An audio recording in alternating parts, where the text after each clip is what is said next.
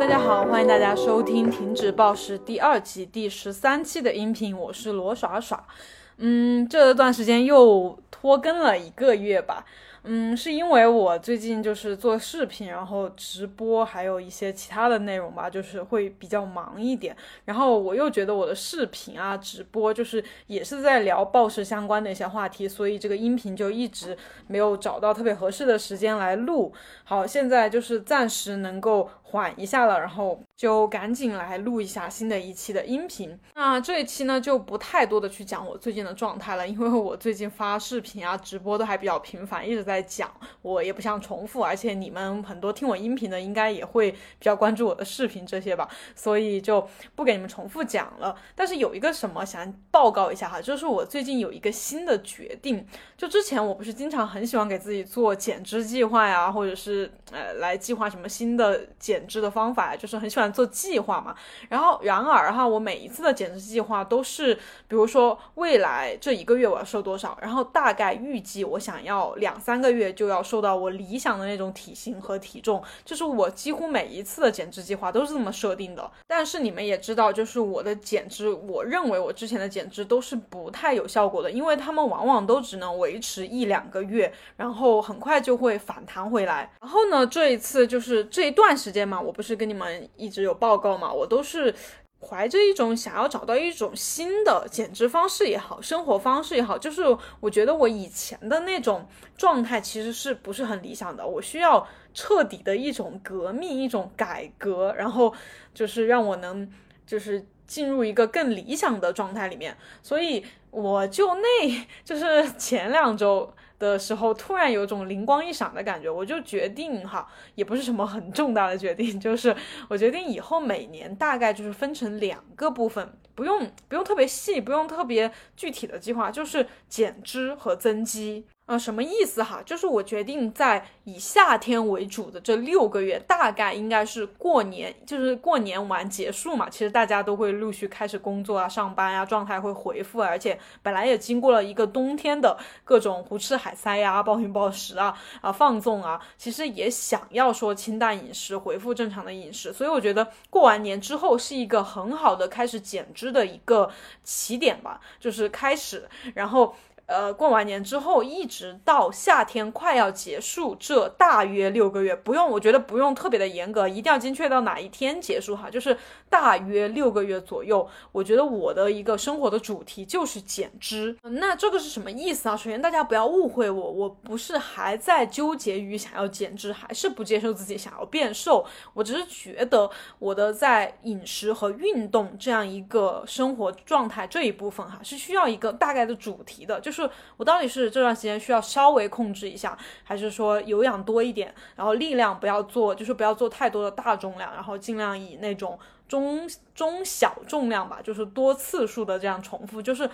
我到底要怎么做，是需要一个指导的方针，一个大概的大纲的。那如果我知道了的话，我这六个月主要是减脂，我就知道我平时啊。如果没有特别渴望食物，特别想吃某样东西的时候，我就尽量控制一下。如果觉得自己自己还有体力、有精力，我多做一下有氧，然后力量训练怎么安排，我心里有个数。然后，嗯，能能减就减一些，如果不能减，就是如果想吃也吃一点没事，就是。就是，这是我觉得还蛮，就听上去还蛮棒的一种状态。我现在也在尽量把自己带入到这种状态里面。就是现在不是现在几月份？六月份了嘛，然后还有七月、八月、九月份都还会有点热嘛。我估计应该是十一之前吧，国庆节之前，估计我的整个状态都还是减脂吧，能减就减一点，不能减也无所谓。因为我现在真的是从内心还比较接受自己，你们可以理解为那种自我感觉良好，是不是？就是 我觉得我现在就是这个样子也挺好的。然后如果能身材更紧致，是不是更好一点？我也觉得就也很好啊。就是谁不想变得更好也可以，但是如果没有办法变得更好哈，也也没事。就是现在。这样一种心理状态，所以我就算把这半年就定成一个减脂的主题，我觉得也不会太影响到我的心理状态。然后我大概也有一个行动的方针，我就觉得挺好的。然后接下来六个月，为什么我定成增肌呢？为什么没有定成那种就是比如维持，因为可能有蛮多女生都会对增肌有一些误解，或者是说啊不想增肌啊或者怎么的，就冬天本来就要长胖还增肌，就会变得又壮又胖啊，就是蛮多女生会有这样的一个担心嘛。首先，我把剩下的六个月定为增肌，是我个人的一个想法，不是说推荐大家都这么去做。我为什么这么想？因为我复盘了一下，我之前每年的冬天我都有长胖，就体重都有上升，体脂都有上升，然后就是我的食量也会上升，就是我就是处在一个热量盈余的状态，整个冬天哈。然后我如果想要维持哈，就是在冬天还要维持体重，保持。那种身材的话，我觉得这对我来说是一个为难，就是是做不到的。我我不想这样去为难自己，因为我如果想，就是冬天本来大家都要多吃一点，然后不想动，然后那个那些食物也基本上都是高热量的，然后 再加上就是我我在重庆嘛，就是它是一个冬天基本不出太阳的城市，就是我很容易受到天气的影响，我会情绪低落。我情绪一旦不好的话，我一看到外面又冷，然后一个阴天，然后雾蒙蒙的，我就觉得很不想出门，完全提不起劲来。反正我冬天的时候就是一个很。很那个，你们可以理解为就是完全就是放弃自己、自暴自弃的一个状态啊。但是我觉得就是，就冬天可能自然就是这样一个状态吧。那既然我有热量盈余，为什么我不拿来增肌呢？本来就是，尤其是我已经健身有几年了嘛，我增肌就已经很难了，就是每年可能只能长个几几斤、两三斤、一两斤肌肉。我我还不在冬天还不赶紧增一增，我现在是彻底想通了。我以前真的是我知道增肌很好，我还在视频里面跟你们讲过，要就是女生应该增肌，但是我内心的内心就是还是会有一个过不去的坎儿，因为我一直觉得自己以前啊，以前一直觉得自己胖，以前一直一直觉得自己就是我骨架又比较大，体质又比较高，我反正不像是一个嗯那种瘦的或者是应该增肌的状态哈，所以。我就觉得，就是就以上都是我自己觉得的哈，就是我就觉得我干嘛要增肌，我不想增肌。然后现在我算是彻彻底的意识到，我并不 我并不胖，然后增肌真的就是很好的，所以而且也也。不瞒大家，实话实说，我以前没有特别系统认真的增过肌，我最多增过三周左右，然后我就放弃了，因为我明显感觉自己吃很多，然后就是看到自己还不瘦，就是其实刚增肌三周，其实不会有太明显的变化，但是由于没有控制饮食了嘛，然后可能饮食不会特别没有特别干净哈，然后就感觉就是有点壮胖壮胖的，我就有点接受不了，就放弃增肌。所以这一次我真的是想好好的增一下肌，就是改变以往冬天，以往冬天嘛，虽然也会坚持一下力量训练，但我觉得还是脂以长脂肪为主。然后这一年冬天，我想尽量的去长肌肉。然后就这样，冬天这六个月，反正也不是说硬要增很多肌，跟减脂的那个思路是一样的。反正能多吃就尽量多吃一点，而且是要多吃，像增肌是需要多吃干净的碳水和那个蛋白质的，就不要吃太多油腻的东西，因为你是。脂肪就会长脂肪，这个简单来说是这样的哈。然后就是如果不是很想吃，不是很想吃，那我也就不要逼着自己非要吃。反正就是这六个月都慢慢的增肌嘛，能增就增，就可以理解为佛系增肌和佛系减脂，然后佛系健身就是佛系一点，然后慢慢进步嘛，总会有一些进步的。就是嗯，虽然大家可能现在觉得佛系啊什么的。就是是一个不太好的词语，好像就听上去就不是很努力啊。但是我觉得在这种状态下，我们大家都会比较舒服一点，比较开心一点。而且就是不佛系啊，特别努力啊什么的，就是有时候你就会陷入一种执着当中。就像我以前执着于减肥啊、减脂啊，我觉得那个减脂。或者是减多少已经变为一个其次了，我好像就是陷入一个那种很执着的，就是大家看过那个《心灵奇旅》嘛，就是那个呃，就是他用就灵魂的那个世界里面，他们用了很形象的一个比喻。本来如果你是那种很享受的，拿弹钢琴来举例吧，就是他。一那个灵魂很享受的弹钢琴的时候，是很开心的那种状态。然后，但是当他很执着于他要在钢琴上取得巨大的成就，想要怎么怎么的时候，他就会变成一个那种呃，就是灰色、黑色的那种状态。就是我忘记那个词怎么形容了，他就他就已经陷入到自己的那个内心的想象的世界里面了，他就没办法再享受到弹钢琴的单纯的快乐了。所以我现在就是想享受呃，控制饮食、增肌、减脂。呃运动、力量训练、举铁，然后看到自己进步，这些单纯的快乐，我不想再执着，然后变成那种。我还记得那个动画片里面，就是那个变黑了的那个人，就一直在原地。呃，就是在那个黑色的那个地带嘛，走来走去，然后也听不见周围人跟他说话，就自己沉迷在自己的世界里面，然后很痛苦。我又不想再有那样的状态，所以这是我最近的一个小小的想法吧，就是每年就是这样一个大的主题来展开，呃，两个大的主题来展开。我的故事就说到这儿，然后现在来说说你们的故事。今天的第一封来信有一点长，大家嗯，慢慢的耐心的听我念哈。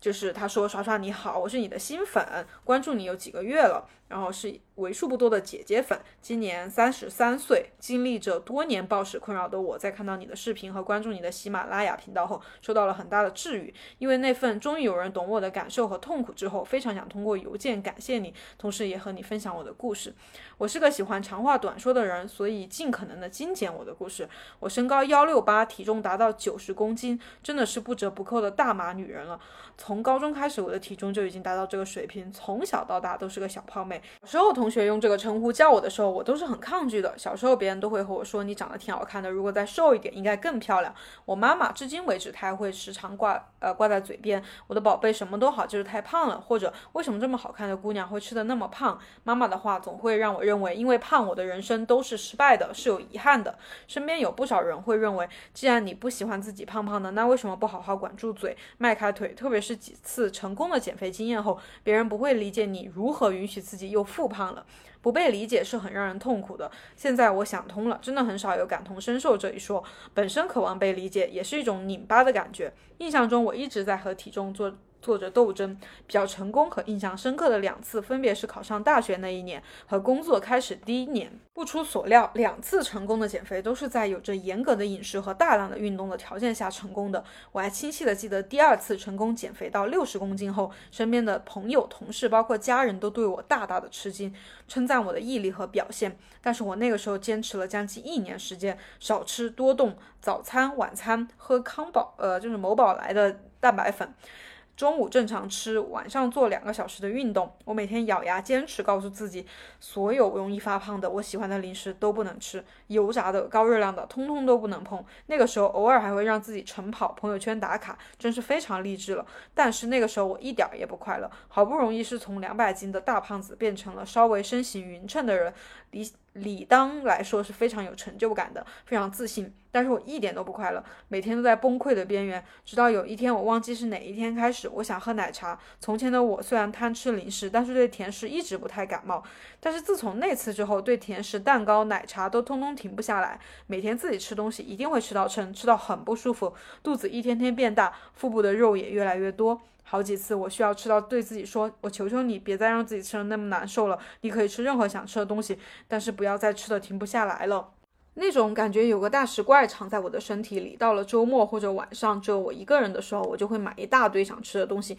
并且一次性全部吃掉，感觉自己就像一个大怪物。但是好在我没有催吐的经历，所以身体就是在这样胖胖瘦瘦之后，又回到了九十公斤，甚至更胖。每天我都在和食物斗争，每一次都会很纠结，到底怎么吃才是对自己最好的。但是即使做了精细的饮食计划，庞大的身体已经负荷不了之前的运动量了。每次做运动都非常的吃力。与沮丧。我深知自己多年的自卑就是源自自己胖胖的身体。每次遇到漂亮的姑娘或者网络上的美女，我都会深深的焦虑，质问自己：为什么别人能生活的那么好，而自己这么没用？为什么吃饭这件如此普通的事情对我来说这么难？我真的很不喜欢每次吃了好多东西后那种深深的自责感和羞耻感。另外，和我同住的男朋友也一直想鼓励我健康饮食，做个快乐的人。我们在一起八年，他也因为和我在一起吃的比较多，这几年也发胖了。对这点，我一直。都很自责，但是每次我如果反复吃了垃圾食品，感受到他不理解，感觉我自己不自律、不自爱，都会让我很崩溃。他会为我们的未来做一些规划，但是有一些我觉得很难完成，很沮丧。他会对我失望，在他面前我也不止一次哭泣，告诉他觉得自己不行，感到深深的无力。但是我尝试着做健康的午餐、晚餐，想努力跟上他的脚步。这阵子我感受到了三十三年来人生第一次低谷。我是一位幼儿园老师，这是我从小的梦想职业。即使身材会给我带来焦虑，但是最起码在工作中我可以得到一些安慰和充实感。然而，在做了八年老师，从去年换了工作之后，我第一次对自己深爱的工作也有了非常的焦虑和负面的情绪。我对孩子的喜爱也不如从前了，对每天的工作内容、上课之外照顾孩子的吃喝拉撒感到非常的反感和无聊。在生活中，我感觉自己对自己的生活的人生都失去了斗志和希望。我感觉自己的能量完全没有了，所有的事情都非常悲观，因为觉得自己做什么都不行，除了做幼儿老师，我也不知道自己能做什么。可能再加上三十三岁这个年龄，没有很多存款，没有结婚，没有斗志的我。感觉很绝望，我常常感觉自己什么都不想做，除了待在家里。我甚至不想去社交，不想工作，只想做个废人。怎么会这样？我是抑郁了吗？我怎么了？我在仔细分析原因，可能原因不止一个。有一件让我快乐的事情，我开始阅读，学会吃饭，学习正念饮食。刚开始一周，我感觉还不错，食物给我带来的压力稍许有一些缓解。努力学习正念饮食的同时，我会让自己至少每周做三次运动拉伸。因为年前查出了腰椎间盘突出，我不敢做太剧烈的运动。我也知道运动确实可以带给人带来预定程度的减压的效果，但无论如何，我还是希望借这封邮件，嗯，就是感谢一下我，然后，嗯，对，接下来的都是对我的一些感谢，然后。对，我也就是就是你的感谢，其实给我很多鼓励了，非常谢谢你。首先就是在邮件之后，最后哈，我看到你就是开始接触正念饮食哈。如果你能坚持下去的话，我相信，因为你这封邮件发给我的时候应该是几个月之前，所以就是我觉得你可能现在已经在慢慢变好了。我觉得就是你这封邮件给我一种，其实中间虽然有一些就是低谷啊，或者是比较悲伤的时刻，但是我会觉得这是。就是你的情况是在走向好的方向的，啊，虽然不知道你后来怎么样了哈，如果你愿意跟我分享，也可以再给我邮件。那我先回到你故事最开始的时候。首先呢，就是我们肯定具体情况是不一样的，每个人本来就是不一样的。但是就是在你整个故事发生的几个转折点、重要的关键时刻，其实我都有非常类似的体会哈。首先就是从从小是属于这种社会标准里面就是胖一点的女生，然后周围的人哈，他会就是像你说，你妈妈会说你呃，就是我的宝贝什么都好看，就是胖了。为什么那么好看的姑娘会吃的那么胖？就是周围的人会明。里暗里给你传递一些，就是你因为有胖这个特质，所以你会遭遇到一些就是不太好的对待，或者你不配拥有什么样的生活，或者别人对你的喜爱，就是就是因为胖。然后我跟你不太一样的就是，我就是除了胖，我的就是原本的五官哈，就是也不是传统意义上认为好看的，所以我是属于从小到大是在整个的外貌上。不只是身材，整个的外貌上都是接受到很多负面的这种反馈。嗯，其实怎么说呢，就是其实周围倒没有那种特别恶意来攻击我呀，或者是欺负我的那种事情哈。嗯，就是偶尔会有一些那种叫班级上哈那种讨人厌的同学会开你的玩笑，会给你取些外号啊，或者是就是说一些难听的话，但是都还好，没有没有很严重。但是但是呢，我个人是一个很敏感的人，所以我从小就是会对外表这一块非常的自卑、在意、不自信，然后就导致我后来会做这么多就是跟身材啊、外表相关的一些事情。而且本来作为女生嘛，外表就是。大家都会格外在意一点，然后再说说到继续，你就开始减肥嘛。我也是后面开始减肥，反正就是也有成功的时候，也有反弹的时候。但是总的来说，大部分人都会通过节食、过度控制饮食，甚至过度运动，然后来减肥，效果在最开始都会比较好。但是已经有很多的研究表明，就是节食的人有大概百分之七八十，甚至有到九十，反正我有看过各种资料哈，他们在两年之内都会复胖回去原来的体重，甚至有可能比原来更重。这怎么说呢？就是可能很多人复胖之后会非常的后悔，非常的责。但是应该都是批评自己哈，就是会觉得自己不够自律啊，怎么这么控制不是控制不了自己啊，什么什么的。但是其实你看，研究表明有这么高的概率复胖和反弹，所以更关键的应该是节食、过度控制饮食这个方法的问题。然后呢，接着你说到你后来又就是复胖了嘛，然后非常的就是。焦虑，然后会质问自己，看到别人那种漂亮的姑娘啊，身材好的人啊，就是会觉得为什么别人能那么好，自己这么没用。其实我也是，就是中间经历过复胖的，复胖的时候我也有同样的这种想法，特别是打开社交媒体的时候，看到别人。天天都保持着那么好的身材，然后我竟然瘦下来了，还胖回去了，这种这种感觉其实真的非常非常的难受。所以暴食的一个触发机制，基本上就是先使用不太合理的这种节食、过度控制饮食的这种呃方式来减肥。然后普通人哈，我们先说所有人哈，就是普通人其实用了这种方法之后，他会反弹，他会失败。如果他没有心理的一些问题啊、焦虑啊、自卑啊或者心结哈，他其实失败之后，他可能又会去重新开始，或者是，或者是干脆就放弃了嘛。其实一般都不会后续再有跟这种减肥相关的问题，也就是暴食嘛，不会再继续的反复的暴食。但是内心仍旧有一些没有解决的问题的人，或者是很深的那种心结的人。我们在经历这种减肥的反反弹、复胖哈，或者反复的减肥之后，我们内心会构建出一个剧情，就是你会通过这件事情来评价自己，来认为自己就是一个不自律、呃失败的人。然后呢，这种剧情就会在脑海里反复的上演，反复的纠结，反复的想。那么这种汹涌的情绪就会促使我们要么继续暴食，要么继续极端控制饮饮食，就是再再去节食减肥嘛。因为你内心会很难受啊，你必须要做一点什么，是不是？要么就直接暴食来舒缓情绪，要么就是说再节食来获得良好的感觉。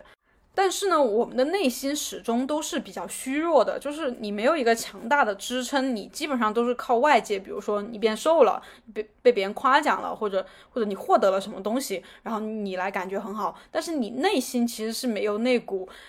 自己的力量的都是外界的东西在支撑，那一旦外界的东西没有了，是不是？比如如果你是看身材的，那你变胖了，或者是你是看自己的金钱地位的，如果你失去了工作，如果你没有现在的这种地位了，然后你变老了，或者是怎么的，然后你就一下子会觉得整个世界都会。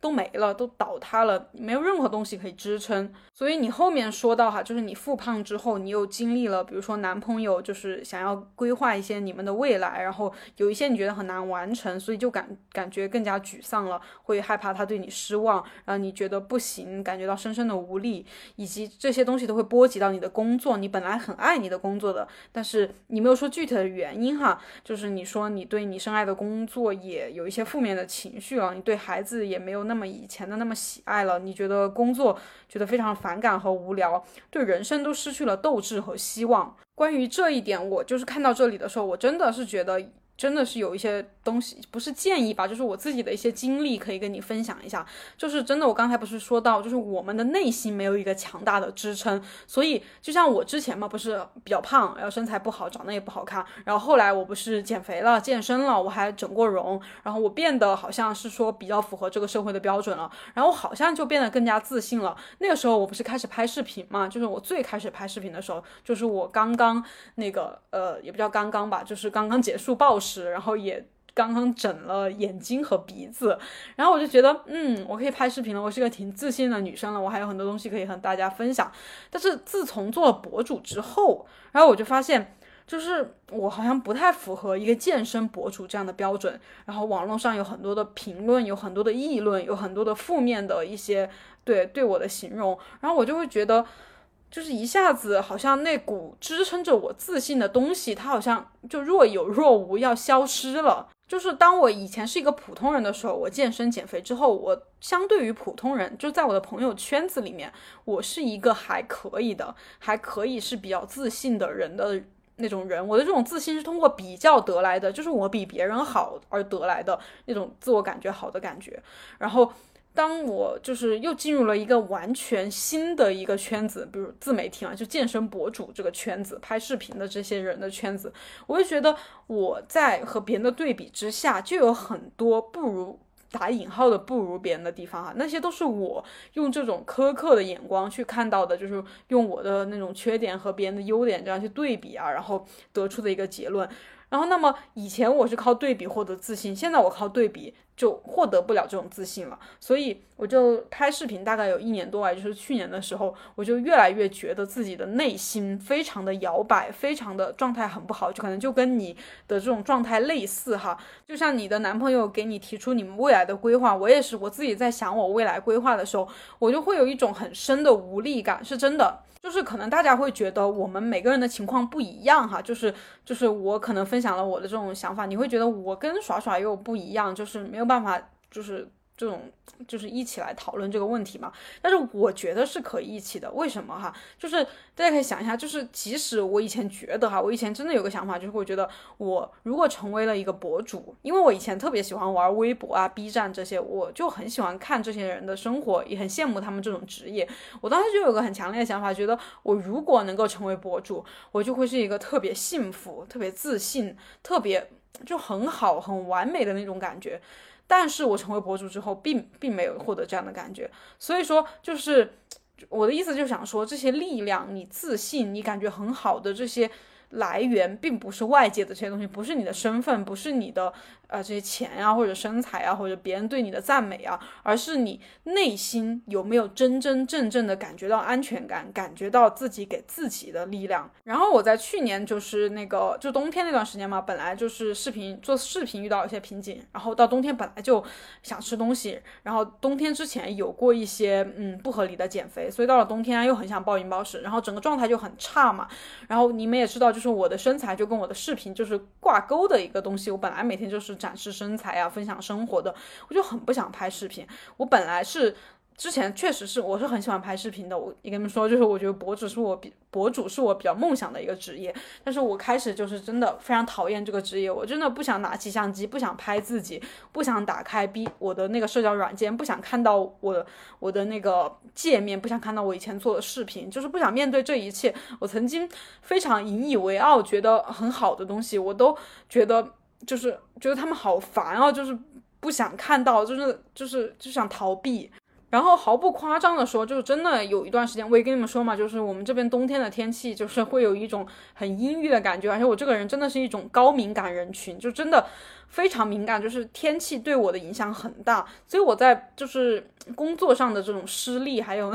就是也比较失利了，就是遇到一些挫折，然后内心又情绪不稳定，再加上这种天气嘛，还有看到自己身材。就是越来越胖，然后就就真的产生了一种很抑郁的感觉，已经不是焦虑了，就是就是你在信里面有说过，就是你觉得你对你的人生都失去了斗志和希望，我真的就是一种觉得我的人生没有希望了，就是一种不想再继续活下去的感觉。然后我本来就是一个自由职业者嘛，所以我大部分时间都是自己一个人在家里面，然后我还。记得非常清楚的，记得我经常就是 站在窗边，然后望着外面，就是内心心如死灰，会有一种觉得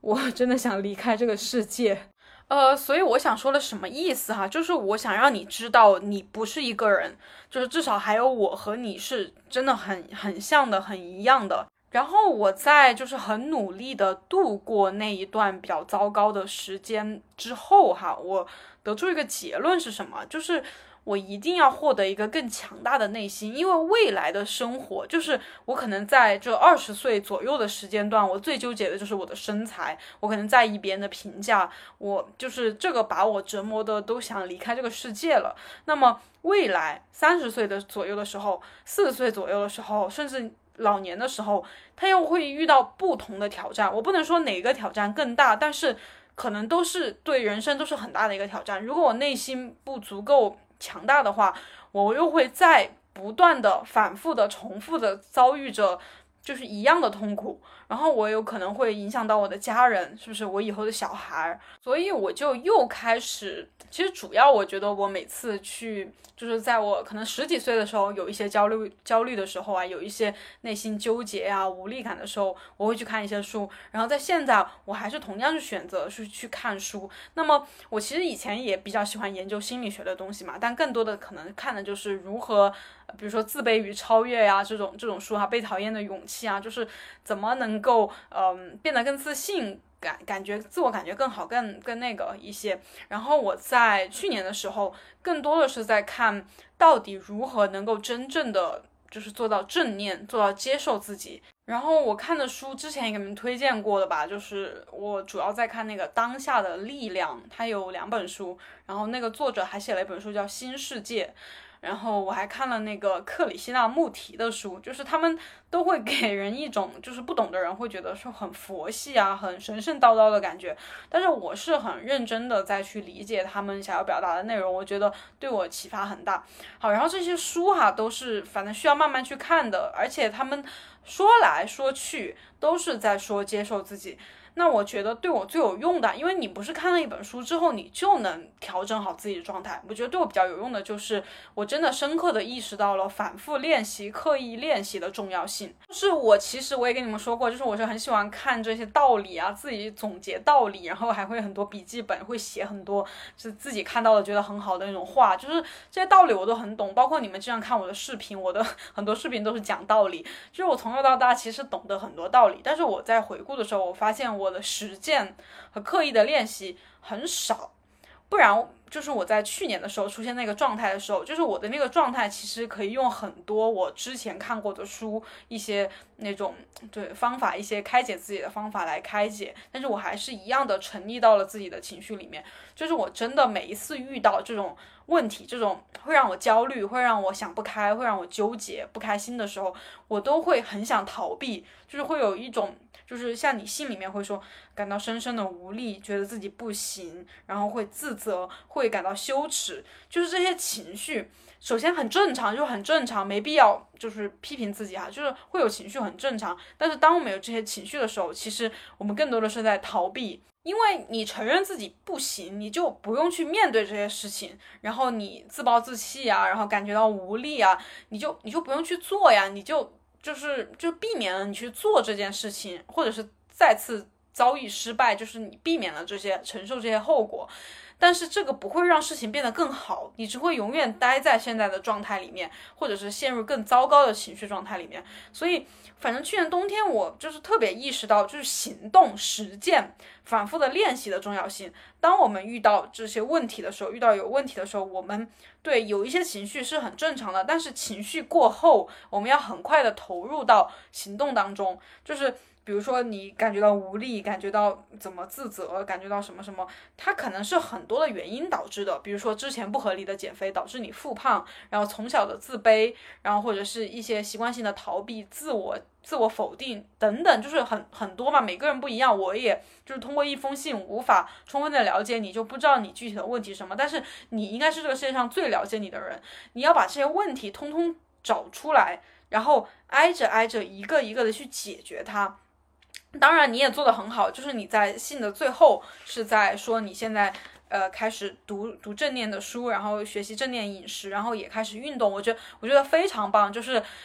就是我们应该也是一样的人，就是我们可能会有软弱想要逃避的时候，但是最终我们都会站起来，然后找到解决办法，然后去做，让自己变得更好。就像你曾经减肥成，就是减肥有一些成果。就是中间你付出的那些努力都是真实的呀，你是一个能够努力、能够去变得更好的人，你不要因为就是后来的失败反弹或者是怎么的，然后否定掉自己的之前曾经做过的那些努力。所以我想说，就是你一定要就是